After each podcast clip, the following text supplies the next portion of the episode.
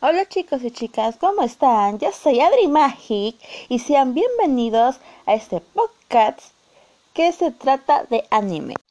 ¿Recuerdan que en el capítulo anterior les dije algunas curiosidades del anime Dance in the Vampire Boot?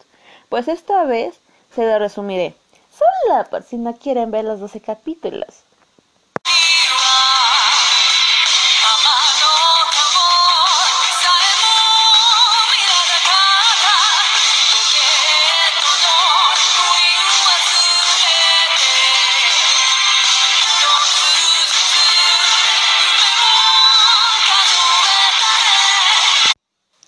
Bueno, la serie comienza con Mina Tepex, la autonombrada soberana de los vampiros. Ella, como otros vampiros, se ha estado ocultando de los humanos. Mina trata de terminar con los cientos de años de aislamiento consiguiendo un permiso para construir un distrito donde habitarían los vampiros en paz sin afectar a los humanos. Pero desafortunadamente durante ese proceso aparecen algunas organizaciones que intentan matar a Mina.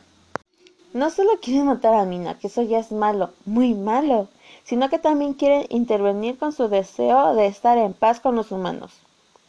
Uno de estos momentos en que ella ella salía corriendo de sus capturadores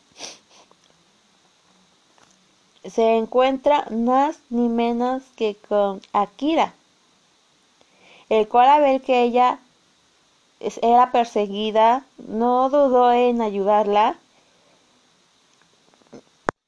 Para este momento él todavía no sabía que era un hombre lobo. De hecho, él se entera de eso mucho después. Y de este momento comienza una historia de amor, y peleas que te dejarán con ganas de más. Y para finalizar, el, el trama de esta serie empieza desde la aparición de los vampiros en el mundo humano y por miedo a ellos el estado del mundo, o sea, el mundo cambia, cambia, pasa, el mundo pasa a dividirse en, con dos bandos, uno que apoya a los vampiros y el otro que pues solo quiere combatirlos. No sé ustedes, pero a mí sí me dan ganas de volver a ver, porque pues, pues sí, ya la vi, pero sí me dan ganas de volver a ver Dancy the Vampire Book. Sí, me quedo con, sí me quedé con ganas de más. Ojalá hubieran sacado una segunda temporada, pero pues por el momento no se ha informado de nada. Bueno, esto sería todo por el capítulo de hoy. Nos vemos hasta la próxima semana. Adiós. Y los quiero, saben que los quiero. Ahora sí. Adiós.